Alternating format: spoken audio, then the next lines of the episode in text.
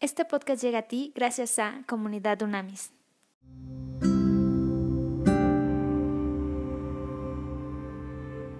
Vamos a Romanos 15 para estudiar esta maravillosa carta de Pablo. Dice, los que somos fuertes debemos tener consideración de los que son sensibles a este tipo de cosas.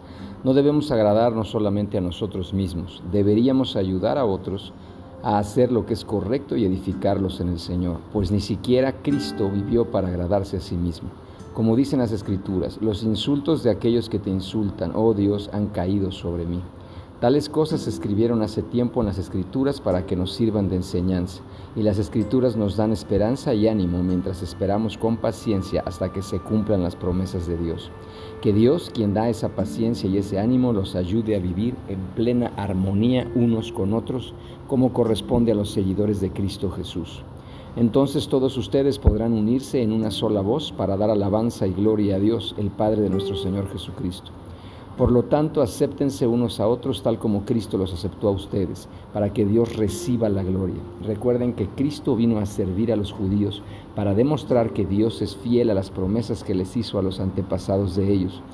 También vino para que los gentiles le dieran la gloria a Dios por la misericordia que Él tuvo con ellos. A eso se refería el salmista cuando escribió, Por eso te alabaré entre los gentiles, cantaré alabanzas a tu nombre. Y en otro lugar está escrito, alégrense con su pueblo, oh gentiles. Y además, alaben al Señor todos ustedes, los gentiles, todos los pueblos de la tierra, alábenlo. Y en otro lugar, Isaías dijo, el heredero del trono de David vendrá y reinará sobre los gentiles, ellos pondrán su esperanza en él. Le pido a Dios, fuente de esperanza, que los llene completamente de alegría y paz, porque confían en Él. Entonces rebosarán de una esperanza segura mediante el poder del Espíritu Santo. Mis amados hermanos, estoy plenamente convencido de que ustedes están llenos de bondad, conocen estas cosas tan bien que pueden enseñárselas unos a otros. Aún así, me atreví a escribirles sobre algunos de estos temas porque sé que lo único que necesitan es recordarlos, pues por la gracia de Dios soy un mensajero especial de Cristo Jesús, enviado a ustedes los gentiles. Les transmito la buena noticia para presentarlos como una ofrenda aceptable a Dios hecha santa por el Espíritu Santo. Así que tengo razón de estar entusiasmado por todo lo que Cristo Jesús ha hecho por mí, por medio de mí al servir a Dios. Sin embargo, no me atrevo a jactarme de nada, salvo de lo que Cristo ha hecho por medio de mí al llevar a los gentiles a Dios a través de mi mensaje y de la manera en que he trabajado entre ellos. Los gentiles se convencieron por el poder de señales milagrosas y maravillas y por el poder del Espíritu de Dios. De esa manera presenté con toda plenitud la buena noticia de Cristo desde Jerusalén hasta llegar a la región del Ilírico. Mi gran aspiración siempre ha sido predicar la buena noticia donde nunca antes se ha oído el nombre de Cristo y no donde otro ya ha comenzado una iglesia.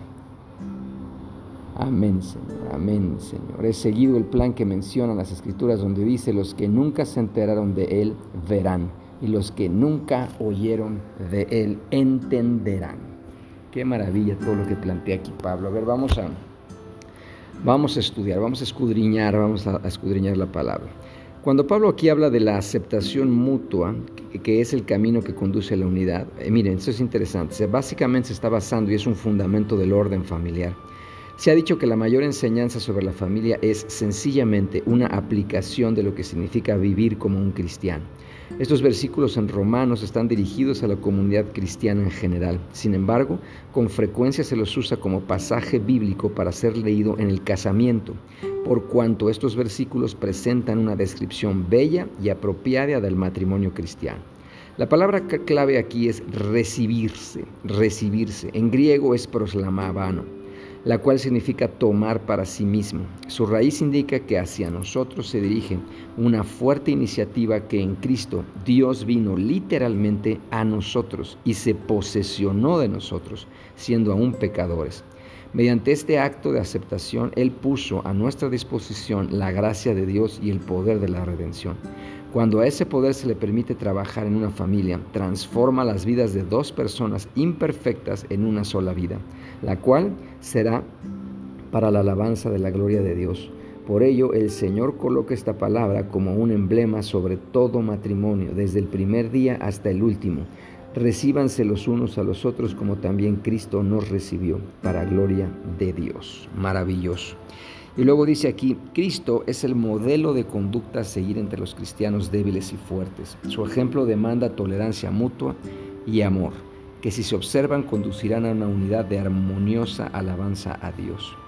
No solo los fuertes deben acomodarse a los débiles, sino que esta relación debe ser de dos vías. Esto fue ejemplificado por Cristo el Mesías judío que aceptó a los gentiles. Esta doble aceptación por Cristo de judíos y gentiles se apoya en numerosos pasajes del Antiguo Testamento. El Espíritu Santo no solo imparte dones espirituales a los creyentes, sino también gozo, paz y esperanza. Cuando dice que se amonestan unos a otros, amonestar qué significa? Significa exhortar, significa aconsejar. Los cristianos son a menudo los mejores consejeros de sus hermanos y hermanas en la fe, especialmente cuando comprenden la voluntad de Dios tal cual se enseña en las escrituras, al tiempo que son capaces de aplicarla correctamente a la vida diaria. Y ahora fíjense bien, vamos por último, cuando dice ha hecho, ¿qué, dice? ¿qué quiere decir Pablo aquí? Pablo se dispone a hablar de las cosas que Cristo ha realizado a través de él, con la palabra y con las obras. Esto es, por medio de la proclamación de la verdad, los milagros y las poderosas respuestas que habían recibido sus oraciones y el propio ejemplo de una vida semejanza de Cristo. Señales y prodigios, ¿qué significa? Que esto acompañaron, las señales y prodigios, milagros, acompañaron la prédica de Pablo para legitimarla a los ojos de quienes la escuchaban. Esto era lo usual en el Nuevo Testamento. Hay múltiples versículos que confirman esto. Basándonos en esos antecedentes y en los dones descritos en Primera de Corintios, parece conveniente esperar milagros el día de hoy. Ilírico, una provincia romana situada en las actuales Yugoslavia y Albania, en la costa del mar Adriático. Ahí está Ilírico. ¿A qué se refiere Pablo cuando dice ya no hay más campo? Probablemente un lugar para predicar el Evangelio. En estas regiones, Pablo está hablando de que había sido enviado, por lo que se encontraba listo para dirigirse más hacia el oeste. Importantísimo, importantísimos todos estos versículos que son fundamentales para entender lo que la Escritura nos quiere decir. Y vamos a orar, Padre. En el nombre de Jesús te damos gracias, Señor, porque nosotros sabemos que tú nos has enviado. Nos has enviado directamente a, cumplir un llamado y un propósito en unas tierras específicas. En este momento estamos en México, por lo que te damos gracias, Señor, gracias, gracias. Algunos nacimos aquí, otros han llegado a vivir, a trabajar acá. Entonces, esta es nuestra tierra. En este tiempo, en estas tierras tú nos has enviado para proclamar la buena nueva y para establecer tu reino. Así es que en este momento, Señor, nosotros hacemos un compromiso contigo. En primer lugar, orar todos los días, todos los días poner en tus manos México, esta tierra bendita, esta tierra santa, la ponemos en tus manos, Señor. Cada milímetro de México te pertenece, cada milímetro de México te lo entregamos. En segundo lugar, Señor, te pedimos que nos envíes, envíanos a nosotros, a todo México. Queremos estar todo el tiempo, Padre, recorriendo este país maravilloso de norte a sur, de este a oeste, Padre. Llévanos a todos y cada uno de los estados, las capitales, las regiones, las montañas, las playas, a todo lugar que requiera tu presencia, que requiera el reino de Dios, que requiera bajar el cielo, la tierra ahí, justo ahí es donde queremos estar.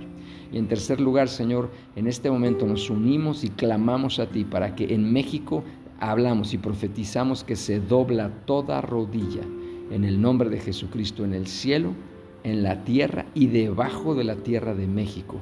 Esta tierra te pertenece y México, México será conocido porque es una nación entera que desde los líderes políticos, empresariales, sociales, eh, espirituales, en el nombre de Cristo, claman a ti, Dios, doblan sus rodillas, piden consejo, sabiduría de ti y estamos todo el tiempo viviendo tu palabra, precioso y maravilloso Dios.